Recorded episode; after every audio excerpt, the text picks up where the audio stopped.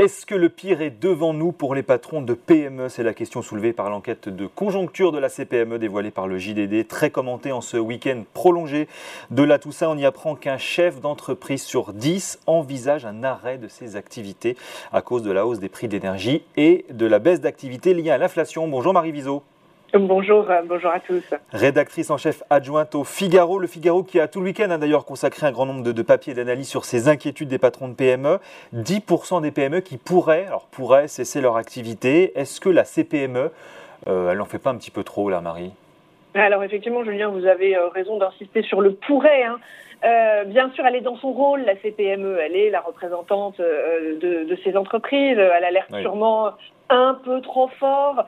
Euh, ce, chiffre est tiré d'un sondage plus que, que de fait, mais c'est vrai qu'elle constate que les aides, progressivement, ça commence à être de, un peu plus ciblé, un peu plus restrictif. Donc, elle réclame et elle dramatise la situation. Après, ce qui est vrai, c'est que les signaux euh, se cumulent en faveur euh, bah, d'une fragilité grandissante. Hein.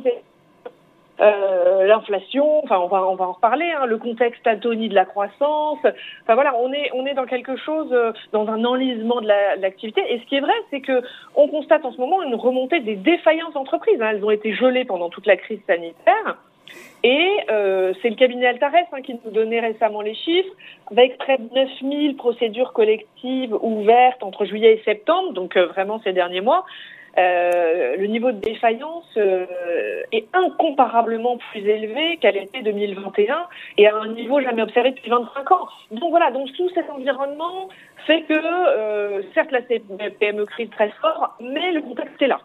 Bon, et, vous parlez du contexte, il y a aussi le sujet, vous l'avez évoqué, effectivement, des prix de l'énergie. Ça, d'ailleurs, la CPME le dit dans, son rapport, ça pèse de plus en plus lourd, en fait. Bah oui, effectivement, euh, les, entreprises, elles sont touchées de plein fouet. Hein. Les entreprises, les ménages, euh, l'inflation, on l'a appris vendredi dernier, elle dépasse maintenant les 6% en France. Alors, ça reste certes et constaté euh, chez nos voisins. Là, les, les, chiffres en Europe sont tombés ce matin et sont dramatiquement plus supérieurs que les autres. Mais c'est sûr que ça pèse. Évidemment, ça pèse sur les entreprises. Ouais. 3 de 3 à 41 en l'espace d'un an pour euh, un quart des chefs d'entreprise qui ont été euh, interrogés. Ça, c'est le coût de l'énergie sur le chiffre d'affaires euh, de, de, ces entreprises. Ça, c'est une enquête. Alors, la CPME le précise, mais il faut bien sûr qu'on en parle, mais qui a été réalisée avant les annonces d'Emmanuel Macron. Est-ce que les deux dispositifs, hein, le, le, fameux bouclier, vont être de nature à limiter la casse? Ils ont été annoncés il y a quelques jours par le président. Alors effectivement, euh, euh, il y a eu ces appels à l'aide des entrepreneurs et puis aussi des collectivités locales, mais, c'est vrai que les, les, entrepreneurs disaient on n'arrive plus à payer les factures d'électricité. Euh, donc le gouvernement s'est résolu à élargir ses dispositifs de soutien, les, ces, ces, fameux boucliers tarifaires, hein, Bon, il les, il les cible là pour le moment sur euh, les, très, les, les, plus petites entreprises. Hein. Euh, euh, il va ouvrir ça aux, aux, PME, TPE, énergivores qui touchent pas le bouclier tarifaire. Donc, ce sera les boulangers, les bouchers, les charcutiers, euh, tous ces gens qui sont très énergivores. Donc, évidemment, oui, ça va, euh, ça va jouer sur ces sur ces, ces factures que toutes ces professions anticipaient exploser l'année prochaine. Euh, dans le contexte inflationniste qu'on connaît en, ce moment. Et il y a un autre contexte euh, mm. dont on n'a encore pas parlé, c'est la fin du PGE. Euh, il y a beaucoup d'entreprises, nous dit-on, et notamment Altares ou Cabinet avaient sorti des, des, sujets, des études autour de ça, qui ne seraient pas en mesure de le rembourser. Est-ce qu'on a aujourd'hui finalement une photographie un petit peu à l'instant T de la situation? Et est-ce que ça fait partie aussi des risques qui pèsent sur les entreprises, notamment en matière de défaillance? Alors, pour l'instant, il n'y a pas de chiffre euh, scientifique qui dit euh, on va avoir une explosion du non-remboursement des PGE. La Banque de France est même toujours sur le même, euh, la même proportion d'un taux de défaut qui pourrait atteindre 3%. Vous voyez, c'est pas énorme. Mais les signaux faibles existent. C'est-à-dire que euh, le contexte s'aggravant, les remontées commencent et la petite musique s'installe sur les difficultés de, de remboursement des PGE. Alors aujourd'hui, les entreprises en difficulté, elles peuvent notamment se tourner vers la médiation du crédit pour restructurer leur PGE et allonger la durée de remboursement jusqu'à 10 ans. Ça, c'est un, un, dispositif qui a été, qui a été décidé par le, le gouvernement. Donc, donc voilà, les, les, les, les PGE sont regardés quand même avec attention parce qu'on arrive justement à cette période butoir où euh, ceux qui peuvent avoir des difficultés à le rembourser euh, vont s'y trouver, euh, vont s'y trouver confrontés. Donc on est maintenant à un moment charnière. Mais alors pour le coup, Bruno Le Maire, puisque vous parlez du gouvernement, est pas mm. très très souple finalement sur le sujet. Il dit quoi qu'il en coûte, c'est terminé. Le PGE, il faut plus en entendre parler. Euh, est-ce que finalement, là, eu égard au, contexte, au-delà effectivement des annonces de bouclier qui ont été euh, annoncées par le président de la République, on, a finalement euh, des conditions de, on, a, on devrait peut-être finalement assouplir un petit peu plus les conditions d'accompagnement de ces entreprises, notamment sur le sujet de leur trésorerie? Alors, euh, moi, je trouve qu'il est peu souple, mais il est peu souple dans le discours. Euh, C'est-à-dire qu'effectivement, il dit euh, c'est la fin du quoi qu'il en coûte. Euh, juste pour mémoire, le dispositif d'aide annoncé la semaine dernière hein, pour les TPE, c'est encore 12 milliards d'euros pour les caisses de l'État. moi, je trouve que ce quoi qu'il en coûte n'est pas complètement terminé.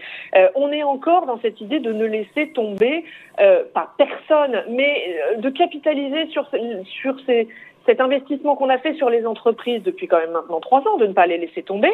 Euh, et donc on continue. Euh, alors ça ne veut pas dire qu'on a tort, mais moi je trouve que la fin du quoi qu'il en coûte, elle n'est pour l'instant que dans le discours. Bon, et parce que le sujet, c'est malgré tout effectivement le sujet de la trésorerie des entreprises, la CPME qui nous dit hein, 38% d'entre elles, euh, leur situation effectivement de, de trésorerie se dégrade. Est-ce que, notamment lié aux délais de paiement, est-ce que les délais de paiement aujourd'hui entre les entreprises restent le sujet majeur? Alors c'est un des sujets, c'est mmh. une des conséquences très concrètes de l'impact de la crise sanitaire sur l'activité économique. Hein. C'est l'allongement des délais de paiement pour les entreprises. Quand on paye en retard son fournisseur ou ses sous-traitants, évidemment, on fragilise la, trésorerie, euh, la trésorerie des entreprises. Après, ils sont pas dans, ils, ils s'allongent les délais de paiement, mais ils n'explosent pas. Il, oui, il s'allonge, mais il n'explose pas. Et, alors, c'est notamment ces cabinets qui, nous dit dans son dernier baromètre, il y a une solution qui est plébiscitée justement par les chefs d'entreprise. C'est l'idée qui consisterait de noter, alors plutôt que faire du name and shame, faire de la notation de délai de paiement pour savoir à qui on a affaire.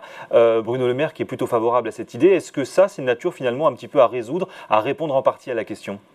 Alors c'est vrai que face au retard de, paiement aggravé par la, crise, euh, certains prennent davantage de transparence, c'est-à-dire cette, cette prise en compte des délais de paiement dans la notation financière des entreprises, mm. qui en gros, hein, très concrètement, permettrait de connaître le comportement de paiement d'une société avant de s'engager commercialement euh, avec elle. C'est-à-dire qu'une entreprise saurait, euh, saurait à quoi s'en tenir. Euh, donc, donc effectivement, Bercy n'est pas contre euh, cette idée. Euh, à voir après si ce sera euh, si ce sera mis en place très concrètement. Encore une fois, les délais de paiement n'explosent pas. Euh, même dans la, dans la situation critique qu'on connaît aujourd'hui.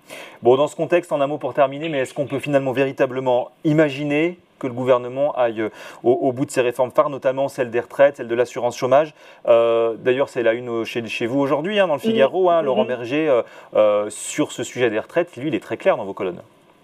Alors effectivement, la, la, situation un peu compliquée qu'on décrit pour les entreprises euh, ce matin, bah, elle est aussi compliquée pour les ménages. Hmm. Euh, donc c'est vrai que leur demander des efforts en ce moment, dans un contexte de baisse du pouvoir d'achat, parce que le, le, le pouvoir d'achat recule, c'est vrai que c'est pas complètement instinctif.